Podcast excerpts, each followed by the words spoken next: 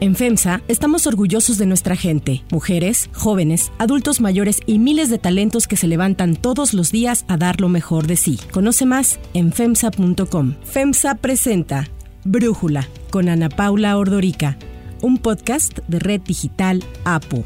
Hoy es martes 23 de agosto del 2022 y en este episodio vamos a platicar de dos eventos que sacudieron el sistema de justicia, la política la semana pasada en México. Me refiero a la detención de Jesús Murillo Caram, quien fuera el Procurador General de la República en el sexenio de Enrique Peña Nieto, en la primera parte, y está señalado por desaparición forzada al involucrarlo en el caso de la desaparición de los 43 normalistas de Ayotzinapa que ocurrió en 2000 2014. Lo de Ayotzinapa y de lo del señor Murillo Cara, lamento mucho, pero esas injusticias no pueden quedar impunes. ¿Cómo veo yo a las madres, a los padres de los muchachos? No tengo nada personal contra el señor Murillo Cara, nada.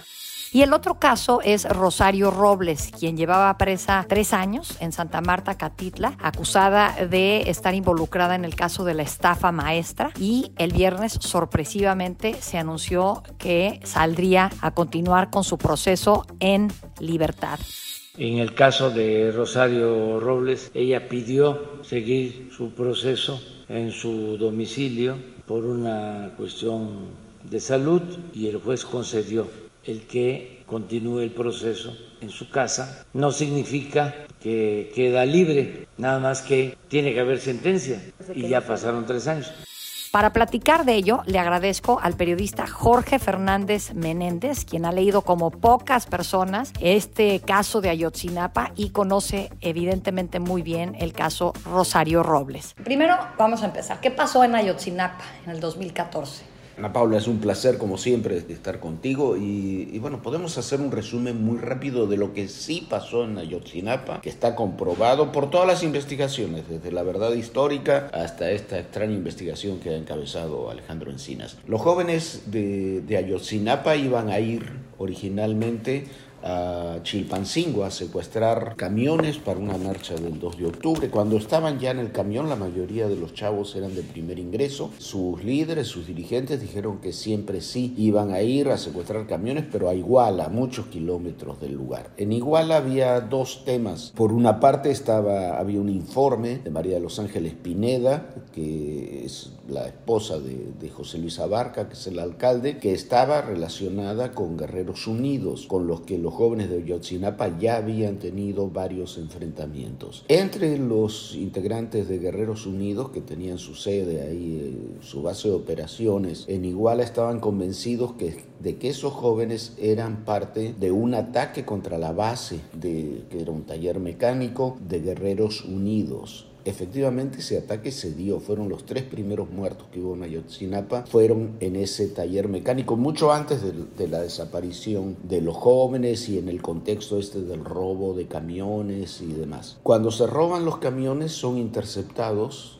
dentro todavía de Iguala por policías municipales de Iguala participan policías de Cocula de Huitzuco que llegan al lugar. Algunos de los jóvenes son llevados eh, a la sede policial, nunca son presentados ministerialmente y luego los, los quitan de ahí los llevan y los entregan a los sicarios de Herreros Unidos. Después el destino de los jóvenes no se sabe, se sabe que por lo menos entre 17 y 19 de ellos fueron quemados ahí en Cocula, del resto no se tienen noticias. Eso es el dato duro, eso es lo que se sabe que pasó efectivamente en Iguala aquella noche. ¿Qué papel jugó Jesús Murillo Caram que era procurador de justicia en ese entonces, que ahora lo están señalando y lo han detenido. Bueno, a Jesús Murillo Caro lo acusan de tortura, desaparición forzada de personas y obstrucción de la justicia. Eh, yo veo que es medio imposible demostrar esos tres delitos. Primero porque desaparición forzada y tortura, como están configurados eh, actualmente, son delitos que se establecieron en el Código Penal dos años después, prácticamente, de que ocurrieron los hechos de Ayotzinapa. Segundo porque no, hay, no veo cómo se puede demostrar que haya sido Murillo Karan quien eh, ordenó la desaparición o la tortura de los detenidos. Tercero, porque la propia Procuraduría General de la República atrajo el caso semanas después de que esa investigación había comenzado y cuando ya incluso había algunos detenidos y algunas pistas echadas a andar. Entonces, me parece que es una conclusión más política que judicial, sobre bases judiciales, yo no le veo ninguna que tenga demasiado certidumbre, como no la tienen muchas otras cosas de esta investigación.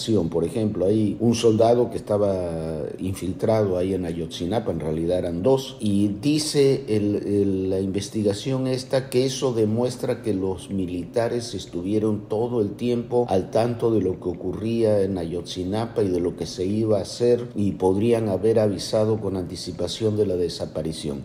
Es absurdo. El joven, que además era un joven, no era un oficial de inteligencia, era un soldado de 20 años, este Julio César López se llama, fue de los de primer ingreso, fue, se los llevaron al camión sí sabían que iban a secuestrar camiones, lo sabía todo el mundo eso, iban a ir a Chilpancingo, cambiaron ya en camino el rumbo a Iguala, no se sabe por qué, no hay ninguna explicación, y ya en Iguala el joven es eh, secuestrado con todos los demás, no tenía ninguna posibilidad de avisarle a nadie lo que estaba ocurriendo, eso es, es, inverosímil, y se sabía que, que no es ningún descubrimiento tampoco que ese joven estaba ahí, no se dio a conocer el nombre como elemento de, se les dio a conocer a los padres incluso en alguna ocasión como elemento de la Fuerza Armada para proteger simplemente, para proteger su identidad y, la de su familia. ¿no? ¿Y entonces qué gana ahorita el gobierno? al detener a Jesús Murillo Caran. Más o menos esto es una motivación política o es una detención política. Él mismo ha dicho lo mismo, pero ¿qué gana el gobierno? Yo creo que gana el gobierno de decir estamos deteniendo a los del pasado. Yo creo que es, es un poco la retórica que suele utilizar el gobierno en este tipo de temas. Me llama profundamente la atención, se libran 33 órdenes de aprehensión contra personajes políticos, 83 contra militares y policías, donde hay de todo, y se termina deteniendo a Murillo Karam. ¿Por qué? Porque fue la cara pública, digamos, eh, de aquella frase afortunada o desafortunada de la verdad histórica histórica y lo otro de ya me cansé. Estos y muchos otros elementos aportados durante la investigación permitieron realizar un análisis lógico causal y llegar, sin lugar a dudas, a concluir que los estudiantes normalistas fueron privados de la libertad, privados de la vida, incinerados y arrojados al río San Juan en ese orden. Esta es la verdad histórica de los hechos. Nosotros tenemos competencia a partir de que se determina la intervención de delincuencia organizada. Tenemos Muchas gracias. Ya me cansé en aquella conferencia de prensa. Y bueno, esa es la cara pública. La verdad no veo, no veo sinceramente cómo van a poder construir un caso, primero de toda esta investigación de Ayotzinapa y segundo, un caso de eh, particularmente contra Murillo Cara.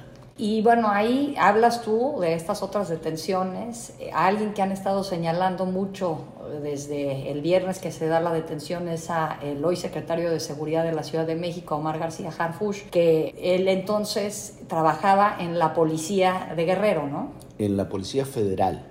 Él era el jefe del grupo de coordinación guerrero. Como todos los estados había grupos de coordinación que coordinaban fuerzas de la Policía Federal, del Ejército, de la Marina. Él estaba ahí por, por la Policía Federal, pero incluso primero ese grupo operaba en Acapulco, no en Iguala. García Carfus en ese momento no estaba en Acapulco siquiera ni en Guerrero, estaba en unas operaciones especiales en Michoacán. No hay ningún dato de que haya habido siquiera una comunicación con los mandos. A ver, este, en ese grupo estaba el jefe de la región militar de Guerrero, que es el general Saavedra, que es el actual jefe de los institutos de seguridad social del ejército. Estaba el jefe de la zona naval, era el almirante Ojeda, nuestro actual secretario de la Marina.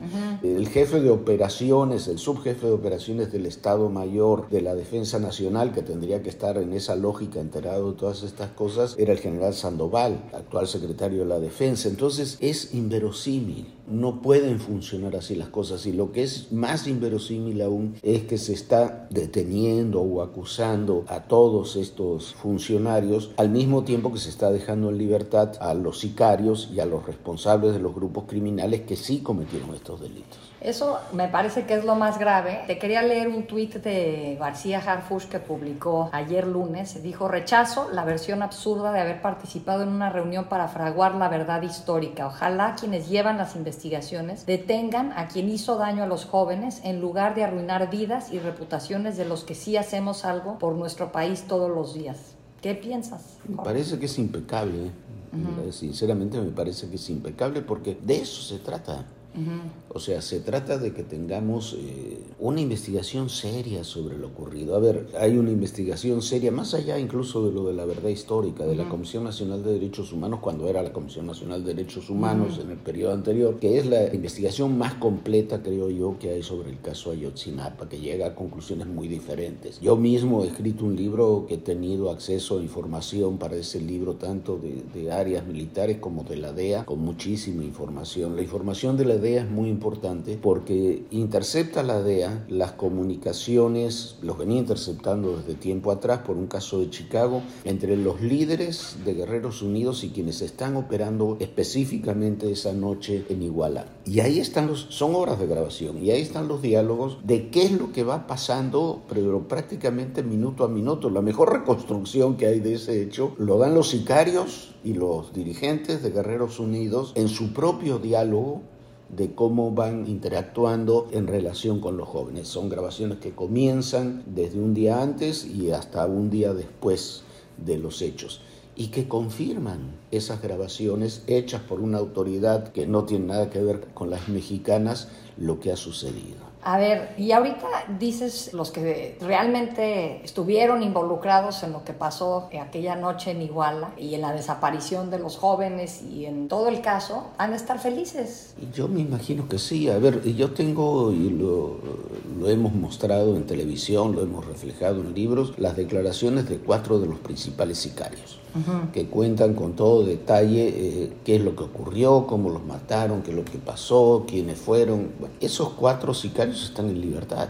El jefe de esos cuatro sicarios, el, el cabo Gil, no solamente está en libertad, sino que tú como testigo protegido. Y es el jefe de los sicarios de Guerreros Unidos. Entonces, y así este, tenemos a, a muchos otros personajes. De los personajes detenidos originalmente, la gran mayoría quedó en libertad. Se ha alegado en muchos casos hay uno o dos casos donde hay algún video donde se ve que están golpeando a alguien, que hubo tortura. Está bien, hubo tortura.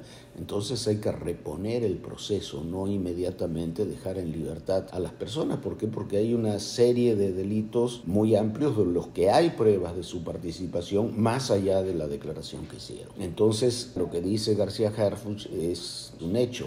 Se está dejando en libertad o dejando impune a quienes sí cometieron los crímenes para perseguir políticamente a personajes que pueden tener otras cuentas por pagar, yo no lo dudo, o que quizás cometieron errores o delitos incluso en este caso, pero el manejo me parece que es absolutamente errado. Sí, o sea, lo que dices, Murillo Karam puede haber roto algunas leyes en algún momento, pero él no fue el que hizo esta desaparición forzada. Ni hizo la desaparición forzada, ni coordinó los hechos de, del 26 de septiembre, ni este... Es inverosímil, no hay, no hay ningún dato que cuando se dice es un crimen de Estado porque participaron funcionarios de Estado, no hay ningún dato, un solo dato que diga, bueno, esto hubo una coordinación del Estado mexicano para desaparecer a los chavos. Ah, hubo coordinación del Estado, por ejemplo, en Argentina Argentina, en Chile, en Uruguay, durante las dictaduras militares para establecer una política de desapariciones. Eso fue un crimen de Estado. El Estado se reunió, se dieron órdenes y se decidió que esa iba a ser la política de Estado, desaparecer gente. Con esa misma lógica, con los 30.000 desaparecidos que hay en esta administración, podemos decir que la, administración López Obrador está cometiendo un crimen de Estado porque hay 30.000 desaparecidos en México y la verdad no es un crimen de Estado, no seamos serios. Eso es lo grave de todo esto. Y el otro caso, la liberación de Rosario Robles mismo día. ¿Qué opinas? La gente podría estar diciendo, sale ella, entra él, hay algo que ligue los casos, más allá de posiblemente la politización de la justicia. Mira, puede ser una casualidad. Lo que pasa es que como uno ya está grande ya no cree mucho en las casualidades. No deja de ser extraño. Rosario Robles es un caso, con todas las diferencias, eh, es un caso similar. Yo no sé si cometió o no algún delito Rosario Robles, eh, no lo sabemos tú, ni yo, ni, ni mucha gente. Para eso está la justicia que tiene que operar. Lo que sí es cierto es que Rosario llevaba tres años detenida por un delito que no ameritaba prisión preventiva y que probablemente la pena por el delito, si lo hubiera cometido, porque todavía no queda establecido si lo cometió o no, sería menor a los tres años de prisión que llevaba detenida. Entonces, lo de Rosario parecía más este, un rehén político que una detención. Se ha hablado mucho otra vez de la estafa maestra y que Rosario encabezó la estafa maestra. No sé si la encabezó, pero las pruebas no indican eso. Las pruebas llegan hasta Emilio Cebadúa, que es el que está como testigo protegido y que está en libertad todos los que están abajo, salvo algún que otro personaje menor, están todos en libertad. Entonces es muy difícil decir llevamos a alguien detenido cuando todos los demás están en libertad y casualmente la persona detenida es una notoria adversaria política del presidente de la República. ¿Y entonces por qué la liberan ahora? Si era una presa política, digamos, o si su caso era más político que jurídico, yo me hubiera imaginado que iba a tener que acabar ahí el sexenio, en Santa Marta Catita, en donde estuvo estos tres Puede años. Puede ser, pero yo creo que el caso también era insostenible. Hay que recordar que ella le presentó al ministro de la Corte eh, la situación de muchas mujeres que estaban en su misma situación ahí en Santa Marta, que el presidente, el ministro del presidente Saldívar fue a Santa Marta, liberó a varias personas, hizo varias expresiones y hubiera sido, para llamarlo de alguna forma, muy anticlimático que Rosario siguiera presa por las mismas razones que condenaba el ministro presidente y que estaba liberando a otras personas. Quizás es la casualidad, quizás es que es alguna gestión con el ministro presidente, no lo sabemos, quizás es que simplemente como va a entrar Murillo mejor sale Rosario, pero bueno, así es como se dieron las cosas. Yo preferiría verlos como eventos separados. Y si te dijeran en México el, cómo está la justicia, cuando estamos viendo que liberan a Rosario, que detienen a Murillo Karam, esto nos acerca más al panorama que prometía el presidente de combate a la corrupción, de mejor Estado de Derecho, o nos aleja? Yo no veo que sea un combate a la corrupción. O sea, estas son, son otro tipo de tensiones. Lo de Murillo no tiene nada que ver con la corrupción. Lo de Rosario, como estaba planteado, tampoco tiene que ver con la corrupción. Lo de Lozoya es un tema que ha sido un aborto, digamos, de, de lo que pretendía Lozoya de involucrar a mucha gente. Entonces, yo no quisiera ser muy terminante en eso, pero el combate a la corrupción tiene que transitar por otros caminos y tampoco sirve demasiado en términos de combate a la corrupción. El propio presidente lo dijo cuando lleva cuatro, cinco, seis meses de gobierno, seis meses dijo, bueno, ya no podemos seguir mirando atrás, ahora nosotros nos tenemos que encargar de las cosas. Bueno, y resultó que dos años y medio después se sigue mirando para atrás, ¿no? Entonces me parece que el combate a la corrupción se tendría que hacer cotidianamente con los temas cotidianos y castigando los temas cuando hay que castigar, donde realmente se comprueba la corrupción. Parece que estamos buscando, como siempre se hizo, una suerte de chivos expiatorios que son los que reflejan un sentimiento más que una decisión judicial de fondo. Jorge Fernández Menéndez, muchísimas gracias por darnos tu análisis y por platicar con nosotros. No, muchísimas gracias a ti, es un placer, como siempre, tus órdenes. Les tengo una gran noticia para que dejen de ser espectadores y comiencen a ser protagonistas eh, de la vida, como a mí me pasó el otro día que me subí a una Buick. Me di cuenta que tiene una gran tecnología intuitiva que te permite seguir trabajando sin distraerte del camino. Iba cómoda, me asombré con su interior que está lleno de detalles exclusivos y de lujo. Pero no les cuento más, les aseguro que cuando se suban a una SUV de Buick van a querer manejar la suya. Hay otras noticias para tomar en cuenta. 1. AMLO contra la ONU. México presentará una denuncia contra la Organización de Naciones Unidas y el mecanismo COVAX por el incumplimiento en la entrega de vacunas contra COVID-19, equivalentes a 75 millones de dólares. El presidente López Obrador dijo que México lleva meses buscando un acuerdo y siendo tolerantes y advirtió que no se quedará de brazos cruzados solo porque se trate de la ONU. Contra COVAX y contra la ONU, que ya es mucho, ya es el colmo. 2. Tren Maya y la transparencia.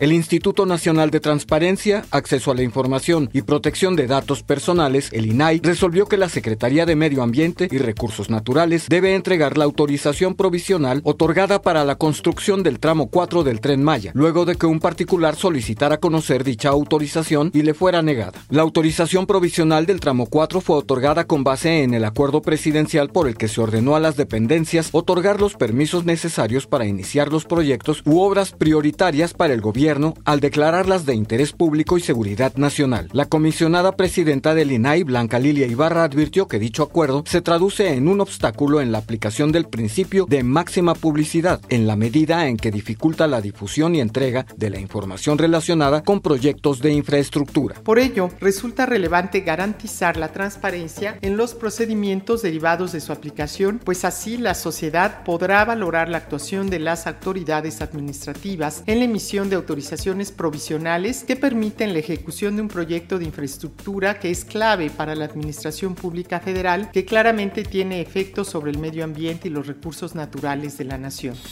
3. El adiós de Fauci.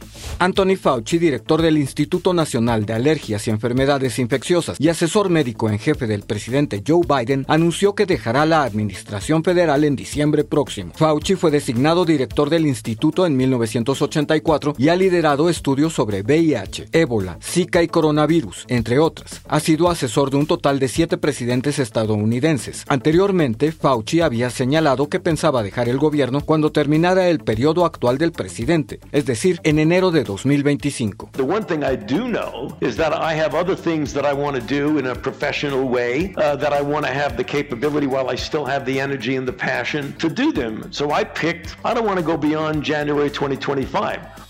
Yo soy Ana Paula Ordorica, Brújula lo produce Batseba Feitelson. En la redacción, Airam Narváez. En la coordinación y redacción, Christopher Chimal. Y en la edición, Cristian Soriano. Los esperamos mañana con la información más importante del día.